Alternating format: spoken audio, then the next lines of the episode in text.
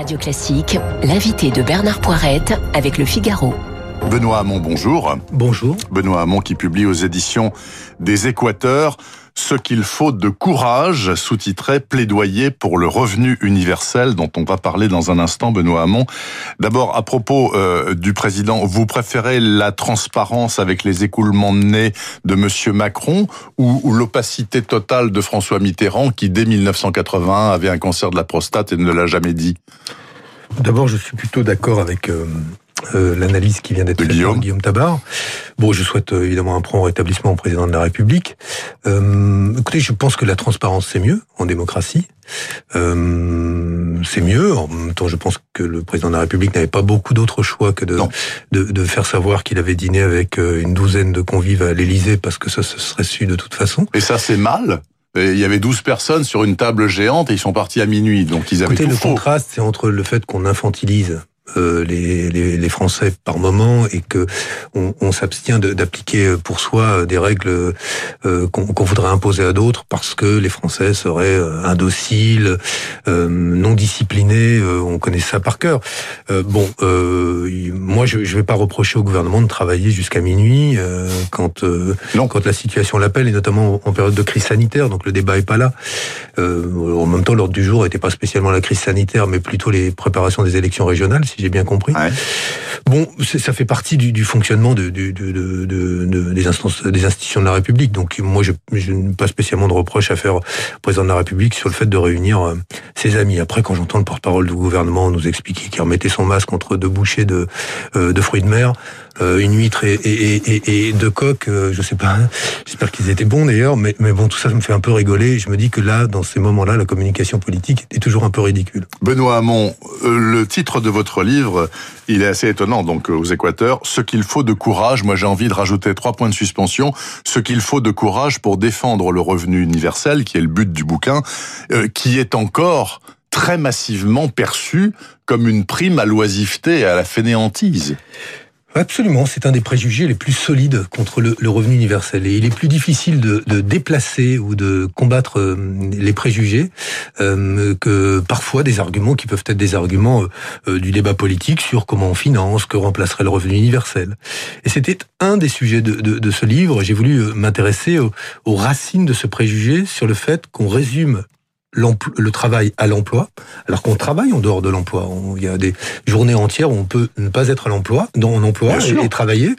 Et si je vous posais la question d'ailleurs, euh, avez-vous un travail Vous me répondriez, euh, est-ce que j'ai un emploi? Mais pour autant, est-ce que ça voudrait dire, si vous n'aviez pas d'emploi, que vous n'avez pas de travail et que vous ne travaillez pas? La réponse est évidemment non. C'est très largement admis comme ça. On n'a pas de travail, on n'a pas d'emploi. Exactement. Et, et c'est pour ça que j'ai voulu réfléchir à, à cette euh, à ces représentations du travail. J'ai remonté jusqu'à l'Antiquité. J'ai voulu interroger la, responsabilité du, christianisme dans la place qu'o- qu'occupe aujourd'hui le travail dans nos vies, et, et pour euh, voir de quelle façon on pouvait justement dans un qui doit être un grand récit émancipateur, c'est-à-dire un récit positif, à partir de valeurs positives, essayer d'imaginer l'émancipation et l'épanouissement des individus par le travail, l'emploi, mais aussi en dehors de l'emploi.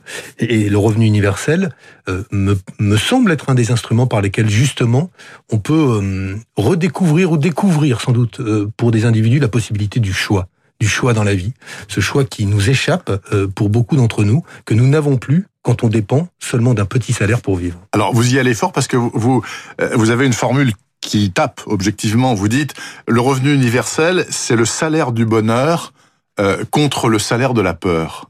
Attendez, euh, aujourd'hui, quand on travaille contre un salaire, c'est pas forcément le salaire de la peur. Et demain, vous vous dites que le revenu universel, ce sera forcément le salaire du bonheur. Alors évidemment, c'est, c'est- vous, vous le dites bien, c'est une formule, c'est surtout une invitation à réfléchir. Euh, la crise du Covid, elle doit être saisie pour cela euh, comme une occasion de réfléchir, de nous poser et, et- et de ne pas nous jeter des anathèmes et, et de ne pas polémiquer. Ce que j'ai voulu dire par là, c'est quoi? C'est que pour beaucoup, euh, l'emploi, c'est le moyen de survivre, c'est le moyen de subsister, c'est le moyen de vivre, mais ce n'est pas forcément euh, le moyen par lequel on s'épanouit et on s'émancipe. Et c'est souvent euh, très perturbant et une souffrance. Ça peut l'être, en tout ça cas peut pour, beaucoup. pour beaucoup. Et euh, mais en général, c'est ceux qui vivent bien dans le travail qui euh, invitent tous les autres à, à, à s'éclater dans le travail, quand en réalité, c'est pas forcément le cas tous les jours.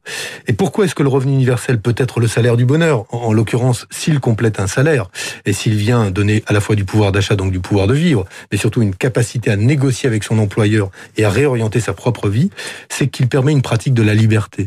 Une pratique de la liberté qui n'est le pas le quotidien de beaucoup de Français aujourd'hui qui vivent sous contrainte, contraintes de évidemment qui sont liées à, à, leur vie, à l'obligation de travailler, évidemment d'avoir un emploi. Mais ça, moi, je suis pas contre l'emploi, contre le travail, loin de là. Au contraire, je pense que chaque fois qu'on peut contribuer à l'œuvre collective par un emploi dans lequel on s'épanouit, c'est formidable. On y gagne en intelligence pour soi et pour la collectivité. Voilà, on coopère et on répond d'autrui, ce qui est la meilleure manière euh, aussi de, de, vivre sa propre humanité.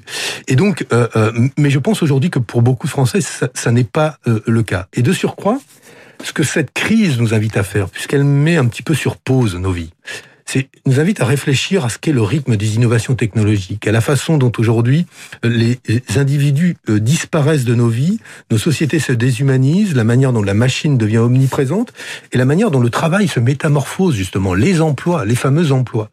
Et je crois que euh, euh, c'est le moment. Et, ce qui est très intéressant, c'est que euh, dans son dernier ouvrage, le pape François, Un temps pour changer, consacre euh, presque quatre pages au revenu universel d'existence. Oui, exact. Et, et, pas pour euh, dire il faut simplement, comme l'Église et la doctrine sociale de l'Église le, le, disent depuis maintenant des siècles, qu'il faut que les plus pauvres puissent vivre dignement. Il préconise hein, un revenu universel qui complète un salaire, qui complète une retraite, qui, qui, qui permette à ceux qui n'ont rien du tout évidemment de vivre, et, et se projette lui-même dans cette société qui est en train d'advenir, mais qu'il serait absurde de, nier, de ne pas regarder, euh, c'est-à-dire celle d'un travail qui va se métamorphoser de manière radicale, comme euh, aucune des générations qui nous a précédés ne l'a vécu, sauf peut-être au moment de la révolution industrielle. Ce qui est troublant tout de même, Benoît Hamon, c'est que par exemple la Finlande, qui l'a testé à grande échelle pendant deux ans, a laissé tomber, que la Suisse, par référendum en 2016, euh, a dit 60 à 77% non, on n'en veut pas, alors que les Suisses ont fait des tas de choses formidables. Par... Donc j'ai pas l'impression que ça que ça accroche quand même. Alors, de plus en plus, ça accroche, en fait. Alors, il y, a, il y, a, des petites expériences ici et là, en Alaska, par exemple, etc. Mais enfin, au niveau des États, non. En, en Allemagne, pour l'instant, non, pas encore au niveau des États. Pourquoi? Parce que c'est c'est l'équivalent de la création de la sécurité sociale. C'est un, c'est un changement ah oui. civilisationnel, un changement de paradigme. On, on, alors, j'aime pas utiliser des, des superlatifs trop excessifs, mais indiscutablement, si demain, tous tout, euh, ceux qui vous écoutent aujourd'hui ont 750 euros par, de plus par mois, ils voient bien ce qu'ils en feraient.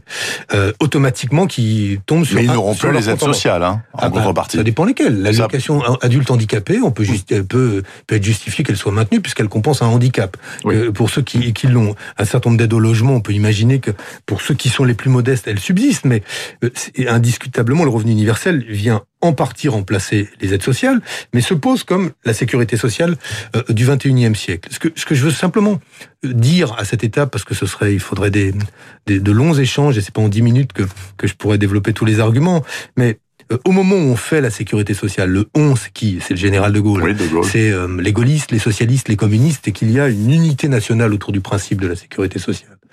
Euh, on va pas avoir en 46, 47, 48 l'équivalent de ce que nous avons aujourd'hui.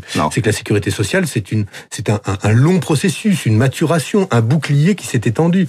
Le revenu universel, il se mettra en place par tranche, progressivement. Et, et si aujourd'hui nous ne l'avons pas à l'échelle des États, je pense que nous l'aurons dans la décennie euh, à l'échelle de, de, de collectivités beaucoup plus grandes que ce qu'on connaît aujourd'hui. Ce qui est intéressant, et ce qui me permet de boucler avec votre première question, c'est que chaque fois qu'une étude a été faite sur la base d'un échantillon vivant à qui ouais. on a donné le revenu universel, en plus des études universitaires, euh, des études universitaires, cela démontre qu'il n'y a aucune prime à l'inactivité. En fait, posez la question à vos, au, lors du repas de Noël à ceux qui seront autour de la table, six maximum, je rappelle. Mais posez la question. Ouais. Lequel d'entre vous arrêterait de travailler s'il avait un revenu universel? Tout le monde vous répondra, pas moi. Non, je continuerai en fait, à bosser. Voilà. Et en fait, on prête toujours à son voisin les vices qu'on ne se prête pas à soi. Et on est toujours persuadé que c'est le tonton un peu, un peu euh, fainéant qui lui arrêterait de travailler en ou la cas. cousine un peu réfractaire. Eh ben, en réalité, euh, on, on continuerait tous à, vouloir travailler, mais peut-être le ferait-on différemment. En tout cas, Michel Sapin, à l'époque ministre de l'économie, avait dit pas question revenu universel, c'est la prime à l'oisiveté totale, euh, no way. Euh, juste une dernière mmh. question tout de même. Vous êtes passé par le Parti socialiste à une époque de votre vie politique. Qu'est-ce que vous pensez de l'affaire de Marseille? Lundi, normalement, Benoît Payan, qui était le premier adjoint socialiste de Madame Rubirola qui vient de démissionner, sera maire de Marseille, sauf coup de théâtre ultime, ce qui est toujours possible à Marseille. Il n'y a pas arnaque quand même là? Je crois pas qu'il y ait arnaque. Bon, d'abord, moi je connais bien Benoît Payan. C'est un, un, homme de grande qualité. Et il sera, euh, je pense, un très bon maire de Marseille. Euh, il est celui qui a permis le rassemblement. Ça faisait longtemps qu'on n'avait pas vu des écologistes et toute la gauche réunie. Donc euh, reconnaissons-lui cela. J'aime beaucoup Michel Rubirola. Elle décide de passer la main pour des raisons personnelles. Moi, je peux vous assurer d'une chose, c'est que elle n'aurait jamais été la, comment dire, l'instrument d'une arnaque. C'est pas du tout dans son tempérament. Il n'avait pas dealé en amont monde la municipale en disant moi, je reste six mois et euh, je m'en vais. Moi qui me suis intéressé à, à, à cette histoire comme beaucoup d'autres, euh, non, c'est pas ça qui s'est passé. Après c'est très surprenant, effectivement on n'a pas l'habitude de cela. Alors comme c'est Marseille, on dit c'est évidemment on leur prête euh, des, ouais, des, des, des, des sous-entendus. Je pense qu'il n'y en a pas et, et euh, je pense que ça fera un très beau tandem. Et j'étais content que Michel Rubirola soit maire de Marseille. Je suis très heureux que si Benoît Payan est élu, hein, qu'il le soit. En tout cas, c'est un garçon euh, de très très grande qualité. Les, Français vont apprendre à le découvrir parce que le maire de Marseille, en général, il est toujours un peu plus que maire de Marseille. Ah bah, il est forcément visible au niveau national parce que c'est la deuxième ville de France, c'est forcé. Mm. Mais bon, le fait est que c'est une particularité assez étonnante. Et juste encore un dernier mot parce qu'il nous reste 20 secondes. Si Hidalgo y va en 2022, vous votez pour elle?